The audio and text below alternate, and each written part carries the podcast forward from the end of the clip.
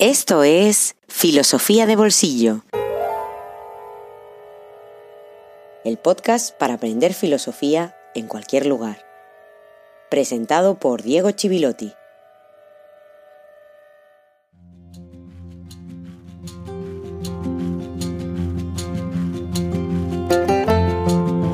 Muy buenos días y feliz jueves filosófico número 10.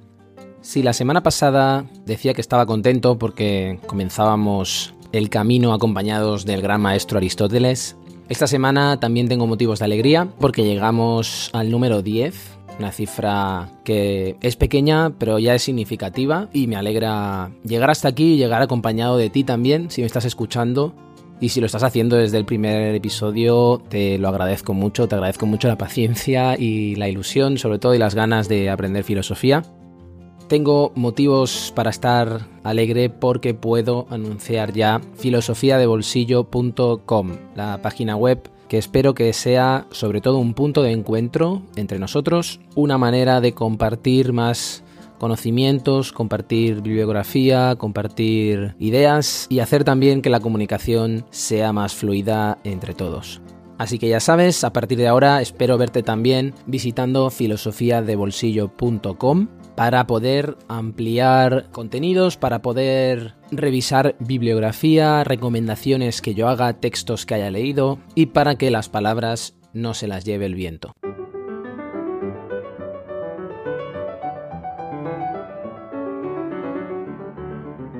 El episodio anterior terminó con una lección de humildad que nos ofrecía Aristóteles, que básicamente nos venía a decir que no somos nadie en ese sistema de clasificación biológica, porque como individuos no tenemos razón de ser.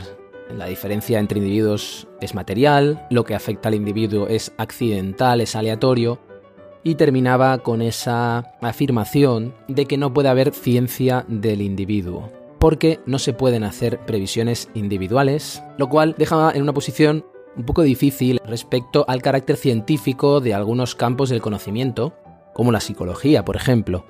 Esto no tiene por qué ser un juicio de valor, eh, algo malo o algo bueno, sino simplemente que desde el criterio aristotélico no podemos comprender el individuo de forma científica teniendo en cuenta lo que se entiende por ciencia o por episteme en Aristóteles. Pero no vamos a avanzarnos.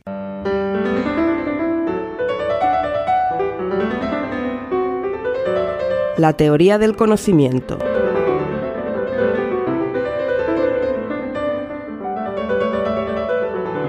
Siguiendo lo que decía respecto al individuo, se entiende mucho mejor algunas afirmaciones que hace en sus tratados. Por ejemplo, la que hace en el capítulo noveno de la poética. La poética es el tratado de estética, de lo que llamamos estética, esa disciplina a la que ya hice referencia en Platón aunque no nace como tal, como disciplina hasta muchos siglos después, pero en la medida en que se ocupa de cuestiones relacionadas con la fábula, el lenguaje poético, etc., y cuestiones que tocan la estética, sería así como el Hipias mayor sería la reflexión más antigua conservada sobre la belleza, la poética de Aristóteles sería el tratado de estética más antiguo. Pues bien, en el capítulo 9 de ese tratado, Dice Aristóteles que la poesía es más filosófica y elevada que la historia, porque la poesía canta aquello universal y en cambio la historia se refiere a aquello particular. Y lo hace siguiendo esa estructura, esa teoría del conocimiento aristotélica, que es la base de su sistema de clasificación de la vida en general, de animales, plantas. La cuestión problemática que ya anticipé en ese sistema de clasificación es la tentación de englobar todo en un género último. Casi diríamos la necesidad que tenemos, necesidad humana, de englobar todo ese gran sistema en un ente supremo, algo que exista por sí mismo y que exista antes que todo. Es un problema que Aristóteles va a afrontar después de Platón. Es evidente que lo va a afrontar después en el sentido temporal, porque es discípulo, porque viene después de Platón. Pero lo digo así para subrayar el hecho de que, a causa de los planteamientos que hereda de Platón, debe encarar la cuestión de conocer el mundo estudiando las cosas individualmente, estudiando los individuos, y sin embargo tener la necesidad de un saber universal, de un saber verdadero que debe trascender constantemente lo individual. Porque, como decía antes, siguiendo esa teoría del conocimiento aristotélica, no puede haber ciencia del individuo, episteme, conocimiento verdadero. Por lo tanto, hay una tensión constante entre lo universal y lo individual, entre nuestra mirada al mundo que nos rodea, las cosas, y las grandes teorías que trascienden y engloban todas esas cosas particulares.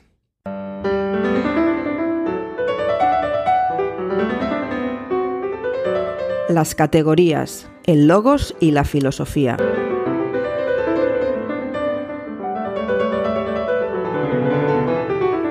A mí me gustaría definir a Aristóteles casi como un científico del lenguaje.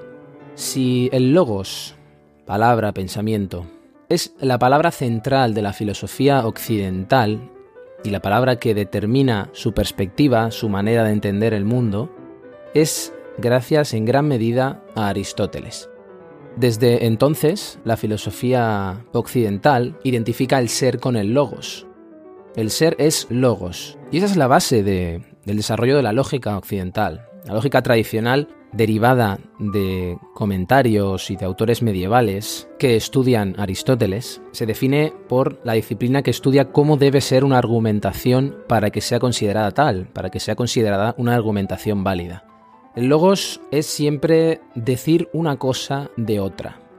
Atribuirle a un sujeto un predicado, relacionar un sujeto y predicado. Por eso, el hecho ya de que necesite esas dos partes, algo que nos parece muy obvio, sin embargo ya condiciona nuestra forma de pensar. Y nuestro lenguaje y nuestros esquemas tienen un fondo aristotélico. Presenté a Aristóteles también como el gran maestro del juicio, de la definición, del rigor conceptual. Y eso es porque hay que tener en cuenta, como ya he dicho en alguna ocasión, que la estructura de pensamiento y la estructura del lenguaje coinciden absolutamente. Por eso es importante entender qué es la categoría y qué importancia tiene la categoría en Aristóteles. La palabra categoría es casi, podríamos decir, la piedra filosofal, nunca mejor dicho, de todo su pensamiento. Categoría en griego quería decir decir algo de alguien, poner de manifiesto es decir, relacionar otra vez ese sujeto con ese predicado. Por eso también no solo la relacionamos con el lenguaje y con el pensamiento, sino también con la acusación, en el sentido jurídico. Es juicio. Por eso el juicio y la definición están tan relacionados. Definir es acusar también. Es poner a alguien o a algo una determinada etiqueta y decir también lo que no es, excluir todas las otras posibilidades. ¿Qué quiere decir categoría en el pensamiento aristotélico? Ahora lo, he explicado muy rápidamente eh, lo que quería decir en griego, pero en el pensamiento aristotélico quiere decir algo más particular, porque Aristóteles afina los conceptos y crea también un lenguaje filosófico como hacen los grandes filósofos y los grandes sistematizadores. También lo hará, por ejemplo, Kant con el alemán, también creará una lengua filosófica. Pues categoría en Aristóteles también es decir alguna cosa de. Ese de que utilizamos es kata, categoreo en griego. Pero la cuestión nos lleva directamente al ser, nos lleva directamente a la metafísica aristotélica para poder entender qué es categoría.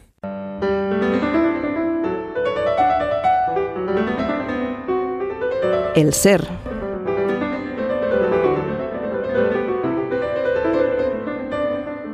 En el capítulo anterior hablé de la división de géneros en especies. Por ejemplo, el género animal en las especies perro, gato, etc. Pero el ser no se divide de esa manera. Es algo especial. De entrada no sabemos lo que es. Pero Aristóteles da una caracterización en la metafísica, concretamente en el sexto libro, muy interesante. Allá dice que el ser se dice de muchas maneras. Y esta es su división. La manera que tiene el ser de dividirse, podríamos decir de decirse, de manifestarse, si queréis, es las categorías. Las categorías son las maneras de predicar el ser, de decirse, los modos en los que tiene lugar. ¿Y por qué es tan importante la lengua griega en este caso? Pues muy sencillo, es tan importante porque Aristóteles va a derivar todas las categorías de un análisis de la estructura de la lengua griega. Esta estructura es la que a él le da la estructura para pensar todas las categorías que son las maneras de decirse el ser, de manifestarse. Las maneras de ser el ser. Por ejemplo, no es lo mismo decir esto es un libro, concretamente el que tengo ahora mismo en la mano, a decir esto es azul. La referencia de un predicado a un sujeto no es del mismo modo, es fácil verlo. Estoy hablando de ese mismo objeto, pero no le estoy atribuyendo lo mismo. Por lo tanto, hay maneras o hay sentidos en los cuales se puede decir que una cosa es. Y en todas necesito utilizar el ser. Necesito utilizar la palabra y el concepto. Fíjate que muchas veces se mira raro a un filósofo, se lee de una forma muy extraña cuando el filósofo habla del ser. Un poco como si fuera algo muy especulativo, muy lejano. Pero el ser es de hecho lo que tenemos más cerca. Seguramente por eso es tan difícil pensarlo, porque nos rodea completamente. Pues bien, volviendo a las categorías, que son esas maneras de decir el ser, Aristóteles enumera unas diez, entre las cuales está algo, por ejemplo, que sería la ousía, si decimos que algo es una mujer, algo es un libro. También otra categoría que se refiere a en cierto momento, algo más temporal, que sería la apoté, cuando decimos esto es a las seis, esto es más tarde, es antes, en todas tenemos subcategorías después de las categorías, menos en una, que es la ousía, traducida como sustancia en la Edad Media, y que quiere decir entidad, ente, es decir, existencia para nosotros, en nuestra forma de hablar, y que incluso en el habla común griega quería decir patrimonio, riqueza, todo aquello que hay, todo aquello que tenemos. Pero para entendernos, es lo que diríamos la existencia, todo lo que es. Pues bien, esta ausía, como podrás imaginar, está siempre presente en todo, porque si es la existencia como tal, el ente mm, está presente constantemente. Vamos a escuchar ahora a Aristóteles cómo habla de la ausía en el capítulo segundo del libro cuarto de la metafísica. Antes de leerlo hago un paréntesis yo me refiero a la metafísica, pero en el fondo lo que llamo la metafísica es simplemente 14 libros que se reunieron bajo ese título porque venían después de la física. Después de todos aquellos tratados que hablaban de la fisis, de la naturaleza, dijeron, bueno, a partir de aquí estos hablan de otra cosa que va después, la metafísica, metatafísica, que literalmente es eso, después de la física. Es decir, que son un montón de escritos muy heterogéneos, muy diferentes, incluso Aristóteles ni siquiera utiliza la palabra metafísica.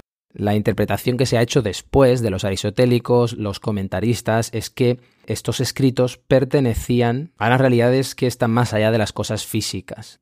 Por eso que es todo aquello que tenemos que estudiar después de estudiar el mundo físico. Cerrado este paréntesis, en ese capítulo segundo, dedicado a la entidad, la unidad y sus clases, los contrarios, un capítulo dedicado a la posibilidad de que exista una ciencia que se ocupe de todo lo que es, de todo lo que hay, que es lo que en filosofía se llama ontología, el estudio del ente, el estudio de la existencia, para entendernos, aunque no sea exacta la palabra existencia, ya veremos por qué, dice lo siguiente. La expresión algo que es, para entendernos, el ser, se dice en muchos sentidos. Se dice, vamos a traducirlo también como se pone de manifiesto pero en relación con una sola cosa y una sola naturaleza, y no por mera homonimia. De entrada ya nos está hablando de la polisemia del ser. El ser es polisémico. Pero además cuando nos dice de una naturaleza nos habla de aquello que se muestra, de aquello que sale a la luz. Es, aquello es la naturaleza. Pues bien, la expresión ser algo que es se dice en muchos sentidos, igual que sano se dice en todos los casos en relación con la salud y médico se dice en relación con la ciencia médica. Algo que es, se dice en muchos sentidos, pero en todos los casos en relación con un único principio.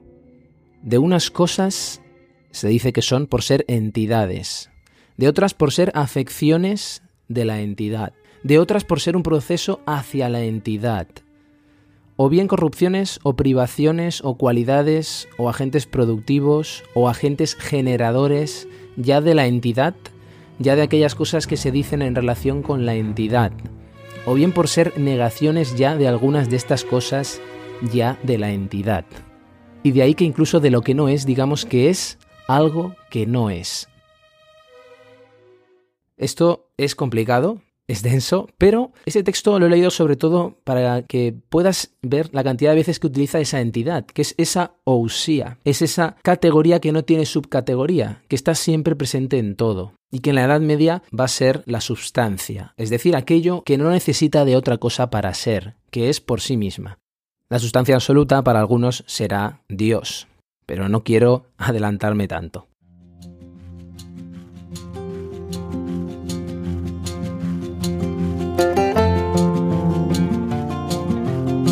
Pues los hombres comienzan y comenzaron siempre a filosofar movidos por la admiración. Al principio, estupefactos ante los fenómenos sorprendentes más comunes, luego avanzando poco a poco y planteándose problemas mayores como los cambios de la luna y los relativos al Sol, a las estrellas y a la generación del universo. Pero el que se plantea un problema o se admira, reconoce su ignorancia por eso también el que ama los mitos es en cierto modo filósofo, pues el mito se compone de elementos que dejan estupefacto. De suerte que, si filosofaron para huir de la ignorancia, es claro que buscaban el saber en busca del conocimiento, y no por ninguna utilidad, y así lo atestigua lo ocurrido. Pues esta disciplina comenzó a buscarse cuando ya existían las cosas necesarias, y las relativas al descanso y al ornato de la vida. Es pues evidente que no la buscamos por ninguna otra utilidad, sino que, así como llamamos hombre libre al que es para sí mismo y no para otro, así consideramos a ésta como la única ciencia libre, pues ésta solo es para sí misma. Por eso también su posesión podría con justicia ser considerada impropia del hombre pues la naturaleza humana es esclava en muchos aspectos, de suerte que, según Simónides, solo un Dios puede tener tal privilegio, aunque es indigno de un hombre no buscar la ciencia a él proporcionada. Aristóteles, Metafísica.